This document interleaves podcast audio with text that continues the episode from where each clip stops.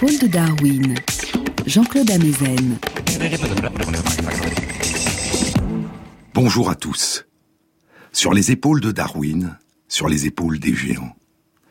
Se tenir sur les épaules des géants et voir plus loin, voir dans l'invisible, à travers l'espace et à travers le temps. Voir en nous, au plus profond de nous, ce qui demeure de ce que nous avons vécu, l'empreinte en nous de ce qui a disparu, ce mélange étrange et changeant de mémoire et d'oubli.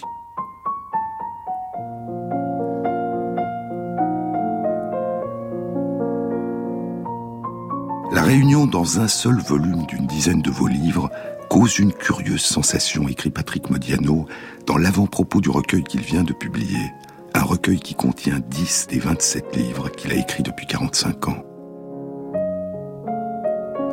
Jusqu'à présent, chaque nouveau livre au moment de l'écrire effaçait le précédent, au point que j'avais l'impression de l'avoir oublié. Et j'évitais de me retourner et de relire tous ces romans que je laissais au fur et à mesure derrière moi, tel l'équilibriste sur le fil. Il doit avancer coûte que coûte. S'il hésite et s'il regarde en arrière, il risque de tomber. Je croyais avoir écrit ces livres de manière discontinue, à coups d'oubli successifs, mais souvent les mêmes visages, les mêmes noms, les mêmes lieux, les mêmes phrases reviennent de l'un à l'autre, comme les motifs d'une tapisserie que l'on aurait tissée dans un demi-sommeil. Au fond, il s'agit pour un romancier d'entraîner toutes les personnes, les paysages, les rues qu'il a pu observer dans une partition musicale où l'on retrouve les mêmes fragments mélodiques d'un livre à l'autre, mais une partition musicale qui lui semblera imparfaite. Et il y aura chez le romancier le regret de ne pas avoir été un pur musicien et de n'avoir pas composé les nocturnes de Chopin. L'écriture comme une forme de musique, la mémoire comme une forme de mélodie, comme la recherche d'un air ancien dont on ne sait plus bien quand on l'avait entendu pour la première fois. Certains sons, dit Pascal Quignard, certains sons disent en nous quel ancien temps il fait actuellement en nous. En exergue de livret de famille qu'il a publié il y a 35 ans, Patrick Modiano a placé une phrase du poète René Char. Vivre, c'est s'obstiner à achever un souvenir. Mais rien de plus mouvant que le passé, dit Quignard. Rien de plus mouvant que le passé, le présent ne cesse de réordonner ce qui l'alimente. Nos souvenirs ne cessent de se transformer et de nous transformer à mesure que nous tentons de les faire ressurgir, de nous y replonger et de leur donner un sens. La fin est l'endroit d'où nous partons, dit T.S. Eliot. Et la fin de toutes nos explorations sera d'arriver à l'endroit d'où nous sommes partis et de connaître le lieu pour la première fois. Car elle est chaque jour nouvelle, cette fin d'où nous partons, et cette fin toujours nouvelle recolore le début, l'endroit d'où nous sommes partis, et nous le redécouvrons chaque fois pour la première fois. L'Horizon est un livre que Modiano a publié il y a trois ans. Il commence ainsi. Depuis quelque temps, Bosmans pensait à certains épisodes de sa jeunesse, des épisodes sans suite, coupés nets, des visages sans nom, des rencontres fugitives. Il ne cesserait de se poser des questions là-dessus, et il n'aurait jamais de réponse. Ces bribes seraient toujours pour lui énigmatiques. Il avait commencé à en dresser une liste, en essayant quand même de retrouver des points de repère, une date, un lieu précis, un nom dont l'orthographe lui échappait. Il avait acheté un carnet de moleskine noir qu'il portait dans la poche intérieure de sa veste, ce qui lui permettait d'écrire des notes à n'importe quel moment de la journée, chaque fois que l'un de ses souvenirs à éclipse lui traversait l'esprit. Il avait l'impression de se livrer à un jeu de patience. Mais à mesure qu'il remontait le cours du temps, il éprouvait parfois un regret. Pourquoi avait-il suivi ce chemin plutôt qu'un autre? Pourquoi avait-il laissé tel visage, telle silhouette se perdre dans l'inconnu? Un vertige le prenait à la pensée de ce qui aurait pu être et qui n'avait pas été. Ces fragments de souvenirs correspondaient aux années où votre vie est semée de carrefours et tant d'allées s'ouvrent devant vous que vous avez l'embarras du choix. Les mots dont il emplissait son carnet évoquaient pour lui l'article concernant la matière sombre qu'il avait envoyé à une revue d'astronomie. Derrière les événements précis et les visages familiers, il sentait bien tout ce qui était devenu une matière sombre. Brève rencontre, rendez-vous manqués, lettres perdues, prénoms et numéros de téléphone figurant dans un ancien agenda et que vous avez oubliés. Et celles et ceux que vous avez croisés sans même le savoir. Comme en astronomie, cette matière sombre était plus vaste que la partie visible de votre vie. Elle était infinie. Et lui, il répertoriait dans son carnet quelques faibles scintillements au fond de cette obscurité. Si faibles ces scintillements qu'il fermait les yeux et se concentrait à la recherche d'un détail évocateur lui permettant de reconstituer l'ensemble. Mais il n'y avait pas d'ensemble, rien que des fragments, des poussières d'étoiles.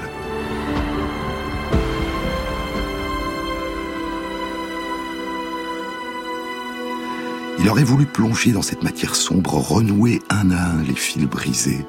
Oui, revenir en arrière pour retenir les ombres et en savoir plus long sur elles. Impossible.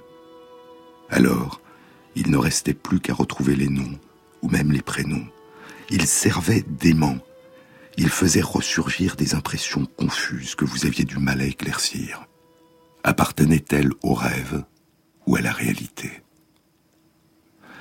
Les quelques photos et documents reproduits ici au début de ce recueil, écrit Modiano dans son avant-propos, les quelques photos et documents reproduits ici au début de ce recueil pourraient suggérer que tous ces romans sont une sorte d'autobiographie, mais une autobiographie rêvée ou imaginaire. Écrire de la fiction, dit Sirius Tuet, c'est comme rêver alors qu'on est éveillé. Écrire de la fiction, dit-elle, créer un monde imaginaire, c'est comme se souvenir de ce qui n'a jamais eu lieu. C'est comme se souvenir de ce qui aurait peut-être pu avoir lieu, de ce qui n'a pas encore eu lieu, de ce qui aura peut-être lieu un jour. En quoi se souvenir et imaginer sont une seule et même chose, demande Sirius Tfet, et en quoi s'agit-il de choses différentes? L'avenir de la mémoire, les souvenirs, l'imagination et le cerveau. C'est le titre d'un long article qui a été publié il y a six mois dans la revue Neuron. Les auteurs sont des chercheurs en psychologie ou en neurosciences de l'université Harvard et de l'université Cornell aux États-Unis, de l'University College de Londres et de l'université Auckland en Nouvelle-Zélande. L'article présente et discute les recherches récentes sur les relations entre la mémoire, l'imagination et la projection dans l'avenir. De nombreuses études réalisées depuis un peu plus de cinq ans suggèrent qu'à chaque fois que nous nous projetons dans notre passé ou dans notre avenir, à chaque fois que nous nous souvenons ou que nous imaginons notre futur, en d'autres termes, à chaque fois que nous nous mettons à voyager mentalement à travers le temps, un même réseau nerveux impliquant plusieurs régions de notre cerveau est activé. Un réseau qui fait partie de ce mode de fonctionnement essentiel de notre cerveau dont je vous ai déjà parlé, qui a été découvert il y a 15 ans et auquel les chercheurs en neurosciences avaient donné jusque-là le nom de mode de fonctionnement par défaut, par défaut, quand rien apparemment ne se passe et que nous sommes plongés en nous-mêmes. Cette grande onde d'activité électrique qui parcourt continuellement notre cerveau et fait entrer en résonance les activités des régions distantes sous la forme d'oscillations de grande amplitude et de fréquences très lentes, une nouvelle vague environ toutes les dix secondes. À chaque fois que nous nous mettons à voyager mentalement à travers le temps, l'activation d'une partie de cette grande vague qui parcourt en permanence notre cerveau et qui consomme environ 80% de l'énergie que notre cerveau dépense quotidiennement, l'activation d'une partie de cette grande vague est amplifiée à travers un même réseau nerveux impliquant plusieurs régions de notre cerveau. Mais cette grande vague ne s'amplifie pas seulement quand nous voyageons mentalement à travers le temps. Ce réseau s'active non seulement lorsque nous nous souvenons et lorsque nous préfigurons notre futur, mais aussi plus généralement quand nous laissons libre cours à notre imagination, à notre capacité de simuler mentalement des expériences imaginaires. Lorsque nous vivons un passé imaginaire, ce qui aurait pu nous arriver, ou un avenir imaginaire, ce qui pourrait nous arriver, mais dont nous pensons que cela ne nous arrivera pas, ou un présent imaginaire. Nous pourrions être en ce moment ailleurs, en train de vivre tout autre chose que ce que nous vivons, ou encore une expérience imaginaire que nous ne situons pas dans le temps. Ces simulations mentales peuvent avoir une forte coloration émotionnelle, elles peuvent correspondre à ce que nous souhaitons, ou au contraire à ce que nous voulons éviter, ou elles peuvent être relativement neutres d'un point de vue émotionnel. Ces expériences imaginaires peuvent impliquer des personnes et un contexte qui nous sont familiers, et correspondre à des variations sur des thèmes que nous connaissons déjà, ou être radicalement nouvelles, dans des contextes et avec des personnes qui nous sont inconnues. Dans chacune de ces situations, le même réseau est activé, mais à l'intérieur de ce même réseau, certaines régions de notre cerveau semblent s'activer de manière différente en fonction de la nature des expériences imaginaires que nous vivons. Comme dans une formation de jazz, où les musiciens jouent ensemble, mais où par moments, ils ne font qu'accompagner en sourdine un solo de saxophone qui s'élève soudain, un solo de trompette, de piano, ou un duo de piano et contrebasse. Suivant la nature des expériences imaginaires que nous sommes en train de vivre, c'est le même réseau qui s'active, mais à l'intérieur de ce réseau, des sous-ensembles s'animent de manière privilégiée, et chacun de ces sous-ensembles peut alors entrer en relation, en résonance, avec différentes régions extérieures à ce réseau.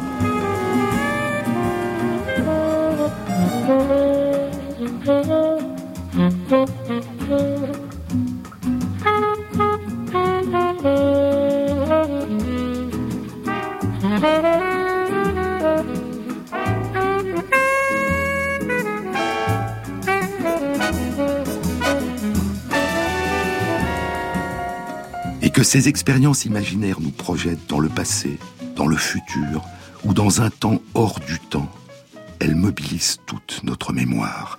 Elles mobilisent toutes ces régions de notre cerveau qui s'activent lorsque notre passé ressurgit en nous, lorsque nous nous souvenons. Je vous ai déjà parlé de cette caractéristique apparemment étrange des traces que nous conservons de nos souvenirs. Initialement localisées dans une petite région située à l'intérieur de notre cerveau, l'hippocampe, ces traces migrent en partie, jour après jour et surtout nuit après nuit durant notre sommeil, et elles s'inscrivent dans différentes régions situées à la surface de notre cerveau les traces de nos expériences et du contexte dans lequel nous les avons vécues et de leur signification et des émotions qui les ont accompagnées sont morcelées. Un même souvenir se décompose en une mosaïque éparpillée dans l'espace.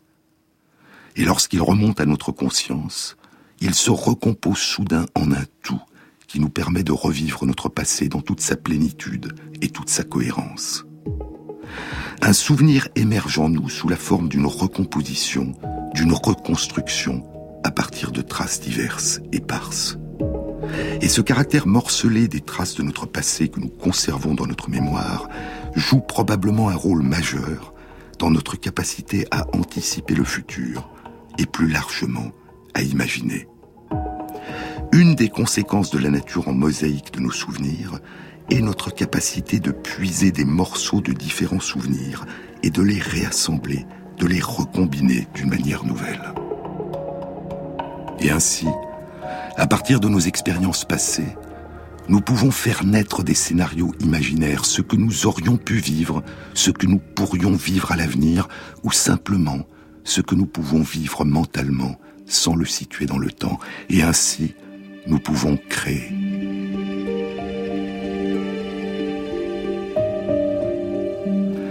Les différentes parties de l'histoire sont les mêmes, mais elles sont changeantes, dit Cyrus Tvet. C'est un extrait d'un long poème en prose, De lire une histoire, qu'elle a écrit pour Paul Auster il y a 30 ans, au moment où ils se sont rencontrés. Je murmure comme les oiseaux dans l'histoire. Je te lis l'histoire. Les différentes parties de l'histoire sont les mêmes, mais elles sont changeantes, toujours en mouvement. Elle se modifie imperceptiblement, comme les expressions de ton visage penché sur moi dans la lumière.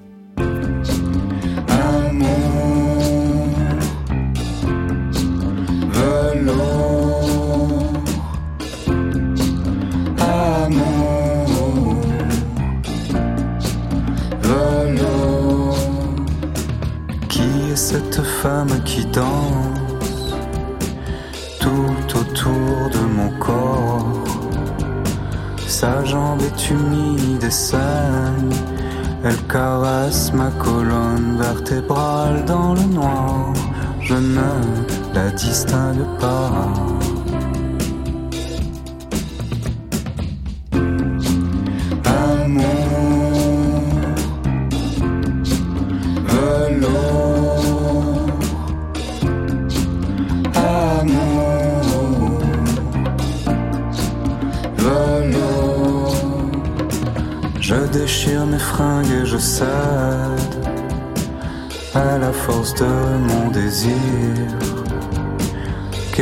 Ce langage venu d'ailleurs Des ondes dansent sur moi, je suis nu et en sueur, je frissonne de plaisir.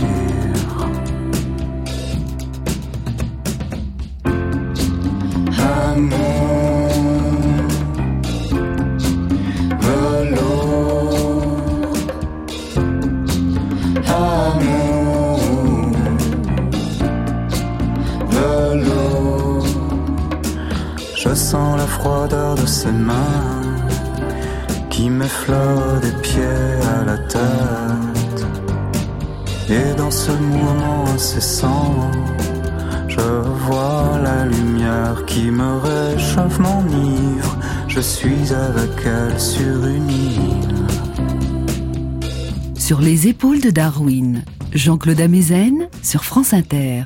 Il y a de nombreuses relations étroites entre notre mémoire et notre capacité à nous projeter dans le futur. Et certaines études suggèrent que plus nous imaginons souvent un événement futur qui nous concerne et qui a pour nous une signification émotionnelle importante, et plus la probabilité que cet événement se produise réellement nous paraît grande. Un peu comme si, à mesure que nous nous souvenons de mieux en mieux de ce que nous avons imaginé qu'il va nous arriver, nous nous persuadions de la survenue réelle de ce futur imaginaire. Un peu comme si ce souvenir d'un avenir souvent imaginé donnait à cet avenir une part de cette dimension si particulière qu'à notre passé, le fait d'être advenu, l'impossibilité rétrospective que ce qui s'est inscrit dans notre mémoire ait pu ne pas advenir. Mais voyager mentalement à travers notre passé, en imaginant ce qui aurait pu se produire au lieu de ce qui s'est produit, peut aussi, à mesure que nous puisons dans nos souvenirs en les recombinant, modifier nos souvenirs.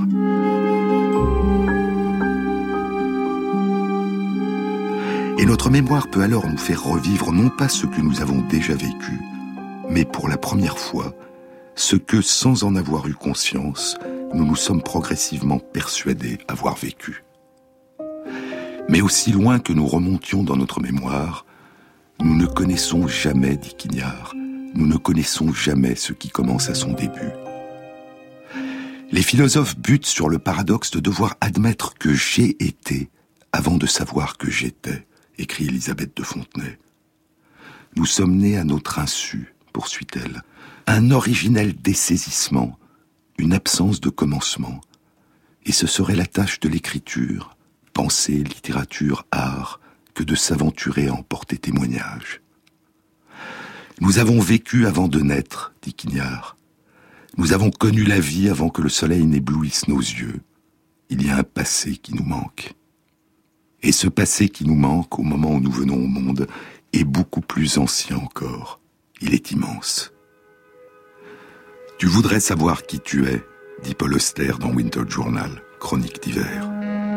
Tu voudrais savoir qui tu es. Avec si peu ou rien pour te guider, tu acceptes l'idée que tu es le produit de vastes migrations préhistoriques, de conquêtes et d'enlèvements.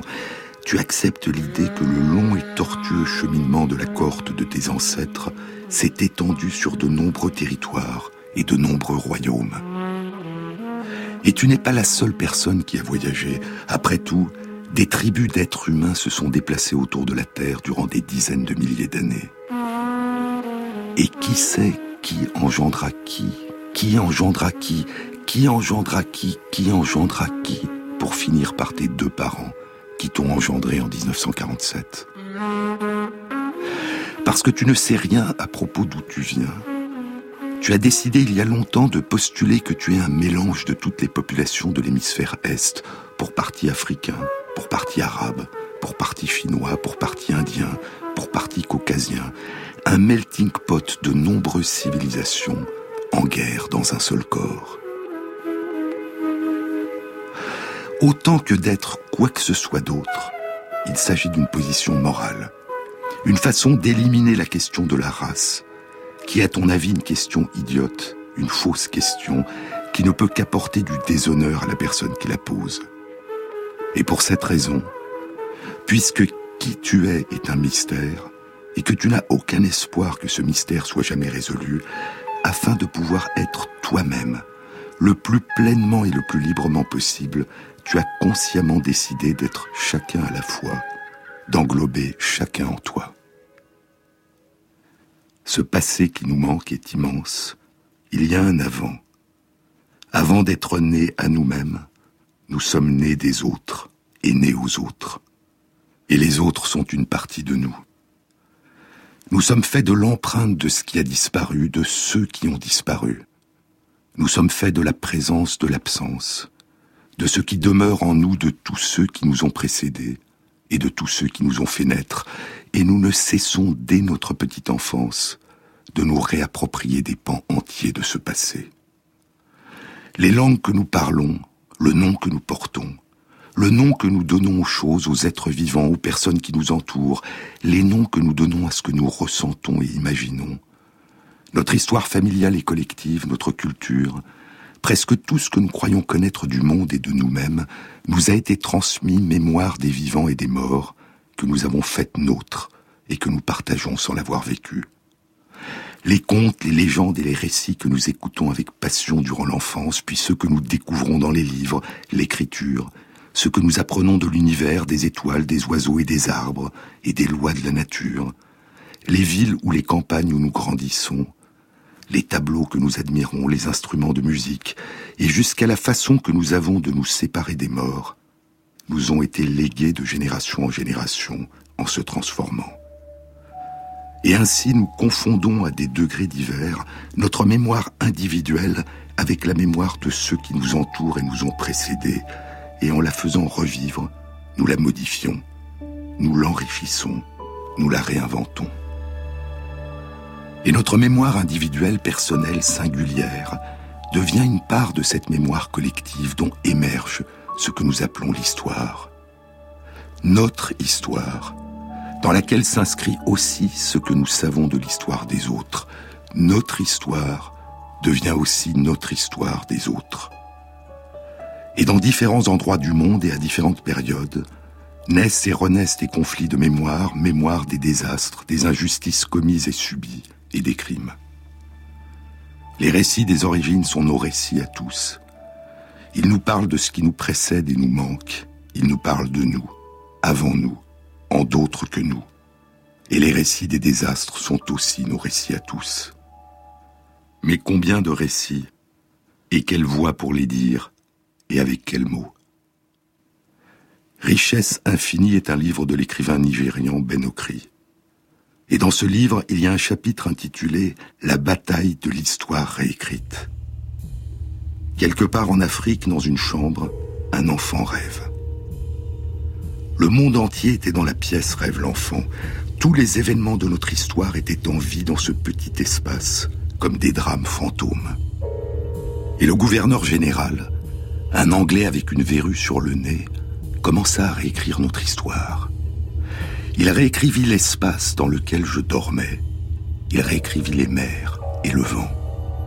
Il redessina la taille de notre continent sur la carte du monde, le fit plus petit, le fit plus bizarre, et il changea le nom des lieux qui étaient plus anciens que les lieux eux-mêmes. Les choses renommées perdirent leur poids ancien dans notre mémoire, elles devinrent plus légères et plus étranges. Elles perdirent leur signification et parfois leur forme. Et elles nous semblèrent soudain nouvelles, à nous, qui leur avions donné les noms par lesquels elles répondaient à notre toucher. Le gouverneur général fit débuter notre histoire avec l'arrivée des siens sur nos rivages, éveillant l'homme de l'âge de pierre d'un sommeil immémorial, un sommeil qui avait débuté peu avant la création de la race humaine. Le gouverneur général, dans sa réécriture de notre histoire, nous priva de langage, de poésie, de conception abstraite et de philosophie. Il nous priva d'histoire, de civilisation, et non intentionnellement, il nous priva aussi d'humanité. Involontairement, il nous effaça de la création. Et alors, quelque peu surpris de l'endroit où sa rigoureuse logique l'avait conduit, il réalisa l'habile exploit de nous insuffler la vie au moment où ses ancêtres avaient posé leurs yeux sur nous, alors que nous traversions, en dormant, la grande déferlante du temps de l'histoire. Il réécrivit la lumière de nos jours. Il posa devant nos yeux la preuve écrite de notre récent éveil à la civilisation, nous qui avons été les premiers à nommer le monde et tous ses dieux, nous qui avons fertilisé les rivages du Nil avec les mots sacrés qui firent germer la première et la plus mystérieuse civilisation, la fondation oubliée des civilisations. Alors que le gouverneur général réécrivait le temps, rendant le sien plus long, le nôtre plus bref, alors qu'il rendait invisibles nos accomplissements, effaçait les traces de nos anciennes civilisations, réécrivait la signification et la beauté de nos coutumes, alors qu'il abolissait le monde de nos esprits, transformait notre philosophie en superstition, nos rituels en danse enfantine, nos religions en culte des animaux et en transe animiste, notre art en relique rudimentaire et en forme primitive, alors qu'il réécrivait notre passé, il altéra notre présent et ces altérations créèrent de nouveaux esprits qui nourrirent l'appétit sans fond des grands dieux du chaos. Combien y a-t-il de ces mémoires construites sur la dépossession, la transformation, l'effacement de la mémoire des autres, sur la justification ou l'oubli de la violence faite aux autres? Avant Benokri, Aimé Césaire le disait dans Ferrement. Ta tiare solaire à coups de crosse enfoncée jusqu'au cou, ils l'ont transformée en carcan. Ta voyance, ils l'ont crevée aux yeux, prostitué ta face pudique, emmuselée, hurlant qu'elle était gutturale, ta voix qui parlait dans le silence des ombres. Afrique, ne tremble pas. Les jours oubliés qui cheminent toujours, les choses cachées remonteront la pente des musiques endormies. Qu'est-ce qui devrait nous tenir éveillés la nuit, dit l'économiste Amartya Sen Qu'est-ce qui devrait nous tenir éveillés la nuit? Les tragédies que nous pouvons prévenir et les injustices que nous pouvons réparer. Et si nous voulons prévenir et réparer et apaiser des blessures, il nous faut reconstruire une mémoire nouvelle, vivante, ouverte, qui donne sa place à chacun. Revisiter le passé pour le redécouvrir et le faire renaître. Alors seulement, nous pourrons faire naître une véritable mémoire commune, qui nous inclut et nous dépasse, la mémoire partagée de notre commune humanité.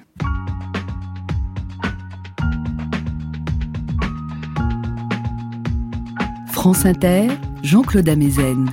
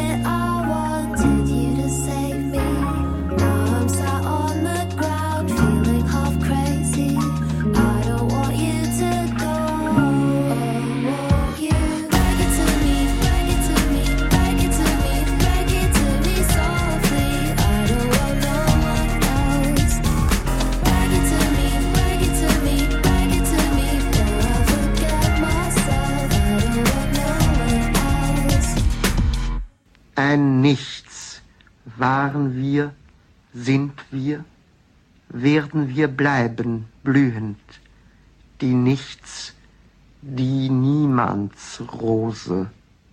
C'est la voix de Paul Celan disant l'un de ses poèmes, Psaume. Un rien étions-nous, sommes-nous, allons-nous demeurer fleurissant, la rose de rien, la rose de personne. La passion de la traduction, dit Pascal Quignard, je la dois à Paul Celan. Celan voulait que je traduise l'Icophoron. Alexandra de l'Icophoron est l'ultime tragédie du monde grec. Le texte commence par le verbe dire au futur. Non pas l'ego, je dis, mais l'exo, je dirais. Et il se clôt sur le mot aïe aïe, hélas. C'est toute l'histoire de la Grèce qui est alors racontée jusqu'à la conquête romaine, dans la poussée d'un seul désastre. L'exo, je dirais, c'est sans détour que je dirais la douleur de l'histoire. Je pense que Célan voulait que je traduise l'icophoron simplement pour ce futur absolu, je dirais. Une voix même obscure, même vaine, tournée vers l'avenir, obtient l'avenir. Elle appelle. Et cet appel cherche la venue de quelqu'un qui entend l'appel auprès de celui qui appelle. Même si tous ceux qu'elle appelle sont morts, elle appelle encore, elle appelle de façon absolue. L'exo, c'est exactement ce que déclare la poétesse Nelly Sachs à Stockholm le 1er octobre 1946. Il faut qu'une voix se fasse entendre. L'appel espère dérouter l'autre de son chemin pour le faire venir vers là où il est émis. D'une part, le cri achemine celui qui l'entend vers sa source. D'autre part, le criant anticipe au fond de son cri un mystérieux être entendu par l'autre. Dans tous les cas, le cri est comme un rêve, il est hallucinatoire. Dans l'âme de celui qui crie, une audition imaginaire préside à l'appel qui s'élève et se plaint. C'est ainsi qu'un autre que soi, plus ancien que soi, plus pathétique que soi, erre dans la voix.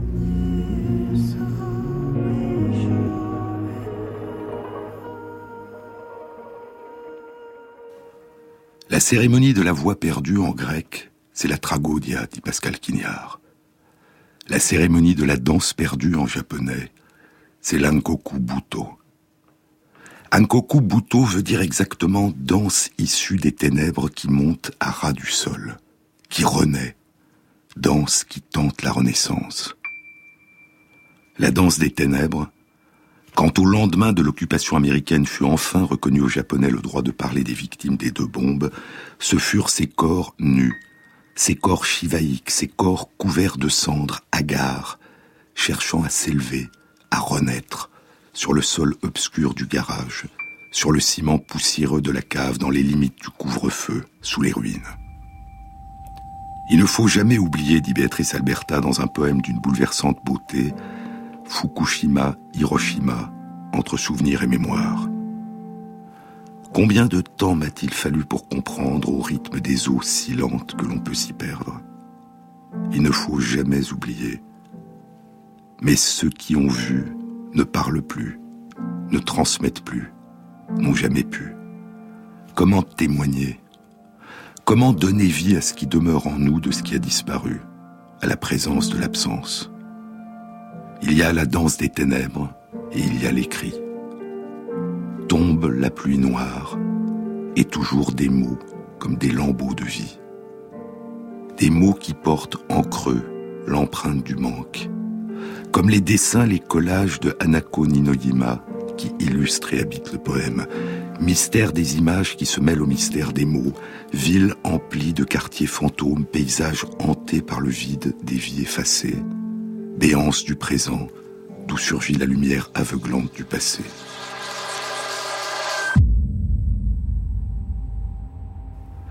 Il y a 40 ans, Béatrice Alberta découvre la ville d'Hiroshima.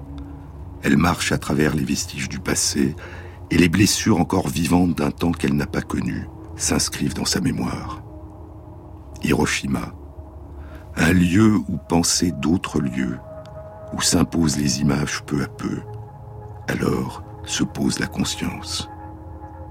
Alors se fondent l'espace et le temps, ici avant, maintenant ailleurs, et le souvenir se transforme en mémoire.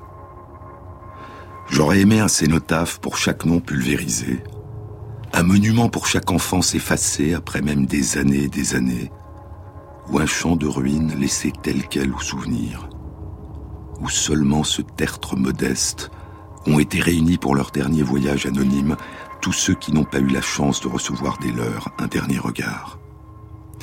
Elle marche sur les berges du fleuve Ota, au long des arbres phénix.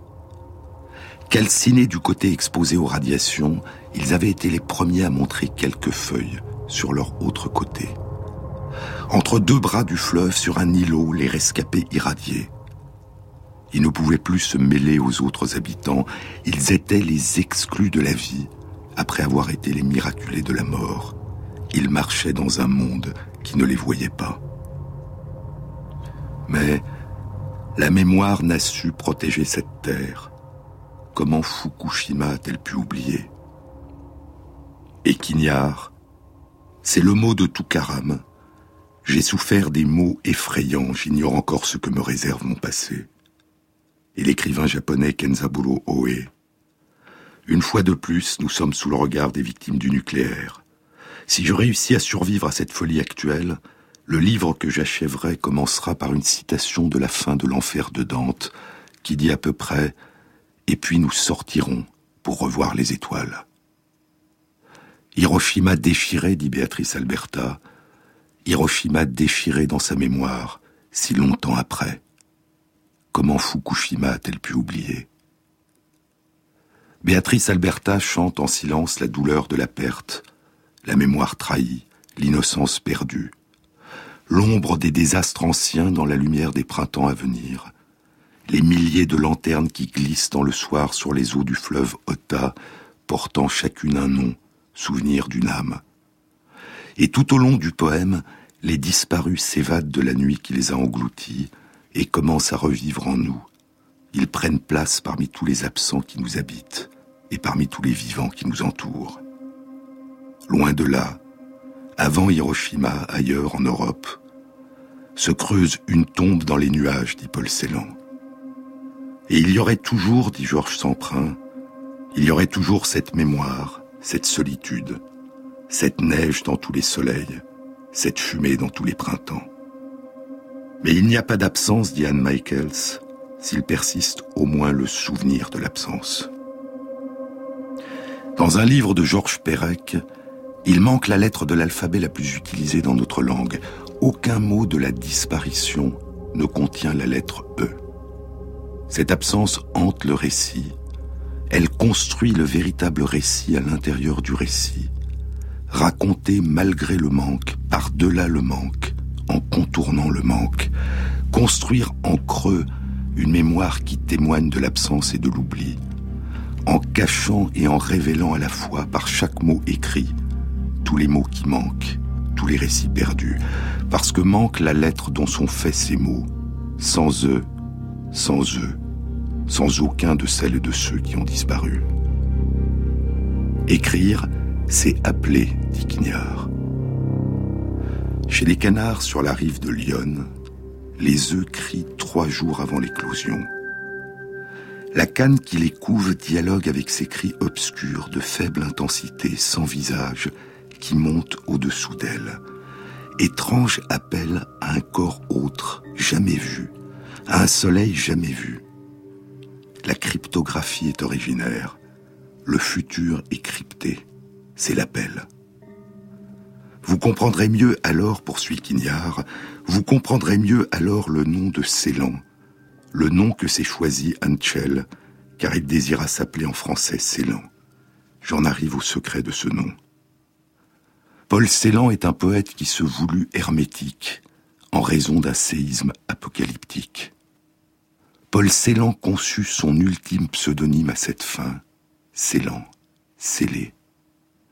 Celan est celui qui a écrit La bouteille qui est jetée à la mer contenant quelque chose qui a été écrit à l'encre sur un morceau de papier doit nécessairement être hermétiquement bouchée.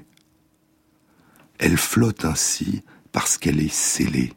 Ni l'eau externe ni les larmes ne la délavent. Ce sel est une part du poème. Primo Levi s'en prit une fois à Paul Celan avec violence. Écrire, c'est transmettre, dit-il. Ce n'est pas chiffrer le message et jeter la clé dans les buissons. Mais Primo Levi se trompait. Écrire, ce n'est pas transmettre, c'est appeler. Jeter la clé, c'est encore appeler. C'est appeler une main après soi qui cherche, qui fouille parmi les pierres et les ronces et les douleurs et les feuilles mouillées, noires ou craquantes ou coupantes de froid, dans la nuit, à l'ouest du monde.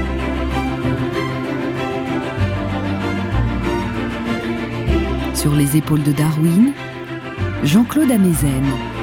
Tu te donnes à moi sans confession quand je veux t'aimer.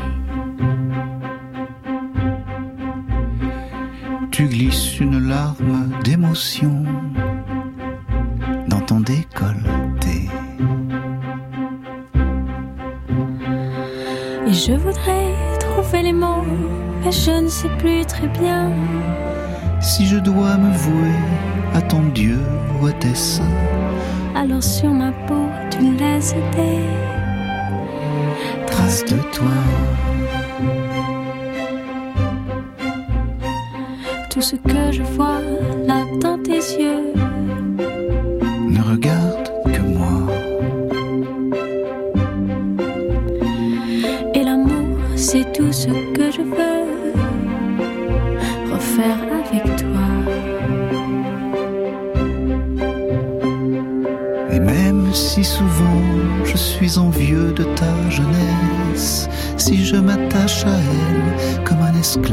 sa maîtresse, c'est que sur moi je veux garder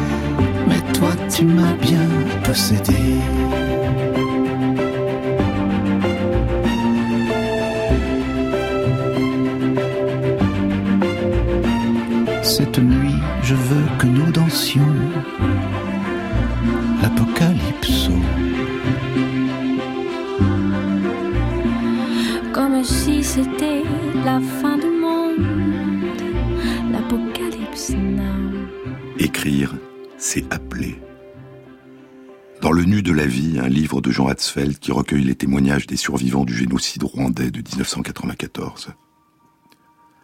Francine ni Itrgeka, je ressens une sorte de honte de me sentir ainsi poursuivi toute une vie, simplement pour ce que je suis. Innocent Willy Lisa, leur escapé, il ne peut s'empêcher de revenir sur le génocide en permanence. Leur escapé, il a tendance à ne plus se croire réellement vivant. Jeannette Haï Camillet a 17 ans. Je ne crois pas ceux qui disent qu'on a touché le pire de l'atrocité pour la dernière fois. Quand il y a eu un génocide, il peut y en avoir un autre n'importe quand dans l'avenir, n'importe où, si la cause est toujours là et qu'on ne la connaît pas. Cassius Nio Saba avait six ans. D'abord, je devais être mort, puis j'ai insisté pour vivre. Je ne me souviens plus comment. Tous les jours, je vais vers les casiers, je regarde les crânes de tous ces gens tués autour de moi. Je reste assis de longs moments, et ma pensée s'en va en compagnie de tout cela. Écrire, c'est appeler. L'élimination, un livre de Ritipan et du Christophe Bataille dans lequel le cinéaste Ritipan raconte le génocide cambodgien qu'il a vécu enfant. Écrire, c'est appeler. Mais il faut longtemps, écrit Modiano dans Dora Brouder, il faut longtemps pour que ressurgisse à la lumière ce qui a été effacé. Le livre commence ainsi. Il y a huit ans, dans un vieux journal, Paris Soir, qui datait du 31 décembre 1941, je suis tombé à la page 3 sur une rubrique, d'hier à aujourd'hui. Au bas de celle-ci, j'ai lu Paris, on recherche une jeune fille Dora Brouder, 15 ans, 1m55, visage ovale, yeux gris-marron, manteau sport gris, pull vert bordeaux, jupe et chapeau bleu marine, chaussures sport marron, adressez toute indication à monsieur et madame Brouder, 41 boulevard Ornano, Paris. Il faut longtemps pour que ressurgisse à la lumière ce qui a été effacé. Des traces subsistent dans des registres, et l'on ignore où ils sont cachés, et quels gardiens veillent sur eux, et si ces gardiens consentiront à vous les montrer, ou peut-être ont-ils oublié tout simplement que ces registres existaient. Il suffit d'un peu de patience. J'ai mis quatre ans avant de découvrir la date exacte de sa naissance, le 25 février 1928. Et deux ans encore ont été nécessaires pour connaître le lieu de cette naissance, Paris, 12e arrondissement. Mais je suis patient je peux attendre des heures sous la pluie. On se dit qu'au moins les lieux gardent une légère empreinte des personnes qui les ont habités, empreinte, marque en creux ou en relief. Pour Ernest et Cécile Brouder, ses parents, et pour Dora, je dirais en creux. J'ai ressenti une impression d'absence et de vide chaque fois que je me suis trouvé dans un lieu où ils avaient vécu. En décembre 1988, après avoir lu l'avis de recherche de Dora Brouder dans le Paris Soir de décembre 1941, je n'ai cessé d'y penser pendant des mois et des mois. L'extrême précision de quelques détails me hantait. 41 boulevard Ornano, 1m55, visage ovale, yeux gris, manteau sport gris. Et tout autour, la nuit, l'inconnu, l'oubli, le néant. Il me semblait que je ne parviendrais jamais à retrouver la moindre trace de Dora Brouder. Alors, le manque que j'éprouvais m'a poussé à l'écriture d'un roman, Voyage de noces. Un moyen comme un autre pour continuer à concentrer mon attention sur Dora Brouder et peut-être, me disais-je, pour élucider ou deviner quelque chose d'elle, un lieu où elle était passée, un détail de sa vie. J'ignorais tout de ses parents et des circonstances de sa fugue. La seule chose que je savais, c'était ceci.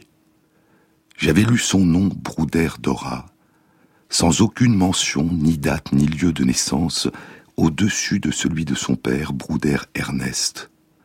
J'avais lu son nom, Brouder Dora, dans la liste de ceux qui faisaient partie du convoi du 18 septembre 1942 pour Auschwitz. Tous les deux, le père et la fille, quittèrent Drancy le 18 septembre, avec mille autres hommes et femmes. Depuis, le Paris où j'ai tenté de retrouver sa trace est demeuré aussi désert et silencieux que ce jour-là. Je marche à travers les rues vides. Pour moi, elle le reste même le soir, à l'heure des embouteillages, quand les gens se pressent vers les bouches de métro. Je ne peux m'empêcher de penser à elle. Le recueil qui réunit dix livres de Modiano s'intitule Roman. Parmi ces dix romans, il y a Dora Brouder. Et il y a 16 ans, 1997, lorsque j'ai lu Dora Brouder qui venait d'être publié, j'ai cru qu'il s'agissait d'un roman, d'une fiction. Un écrivain part à la recherche d'une jeune fille imaginaire qui représente toutes les jeunes filles qui ont disparu. Et il la tire peu à peu de l'abîme de l'oubli. Il l'appelle, il l'entrevoit, et il l'inscrit dans sa mémoire parmi toutes celles et tous ceux qu'il n'a pas connus. Mais j'ai découvert un jour que Dora Brouder n'était pas un roman, et que son histoire avait croisé il y a longtemps mon histoire. Quelle est la troisième personne qui marche toujours à tes côtés demande T.S. Eliot dans Le Pays perdu. Quand je compte, il n'y a que toi et moi ensemble, mais quand je regarde plus loin sur la route blanche, il y a toujours une autre qui marche auprès de toi, mais qui est-ce de l'autre côté de toi? Enfant, je connaissais tout de l'histoire de mes parents. Ma mère avait connu mon père à Paris après la guerre où il avait combattu et été fait prisonnier. Ma mère avait survécu à la nuit des camps. Je croyais tout connaître de leur histoire, mais de combien de silence est fait un passé familier. J'ai appris un jour qu'une autre, au loin, marchait depuis longtemps auprès de nous. Mon frère l'avait découvert et s'était tu. Ma sœur le découvrit plus tard et m'en parla. J'ai appris un jour que sa rencontre avec ma mère avait été pour mon père une forme étrange de retour, le retour de sa première femme, disparue à Auschwitz, d'où revenait ma mère qui ne l'avait pas connue.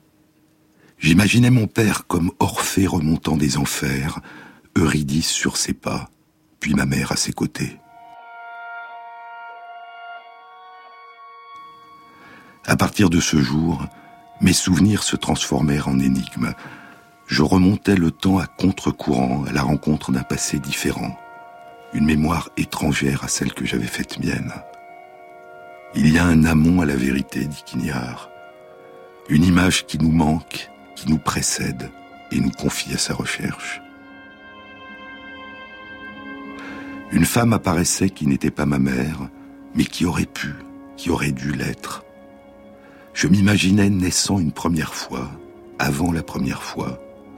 Mais que signifiait cette autre mère si elle n'était pas la mienne et si je n'étais pas moi? La réalité changeait de nature. Elle serait désormais mouvante, provisoire, ouverte, inachevée.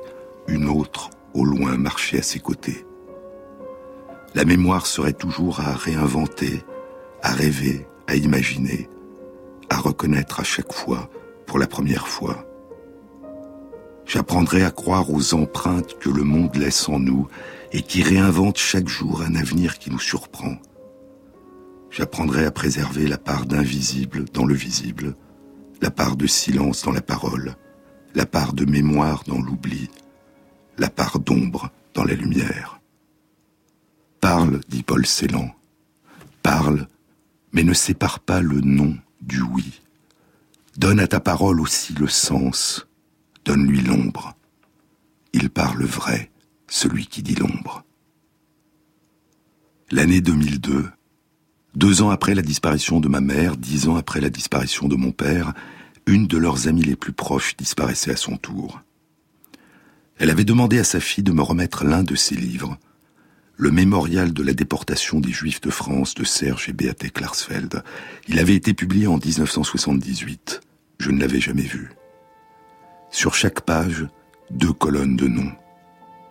Sur une page, il y a le nom de la première femme de mon père, Ameisen Claire, dans le convoi numéro 34 au départ de Drancy, le 18 septembre 1942.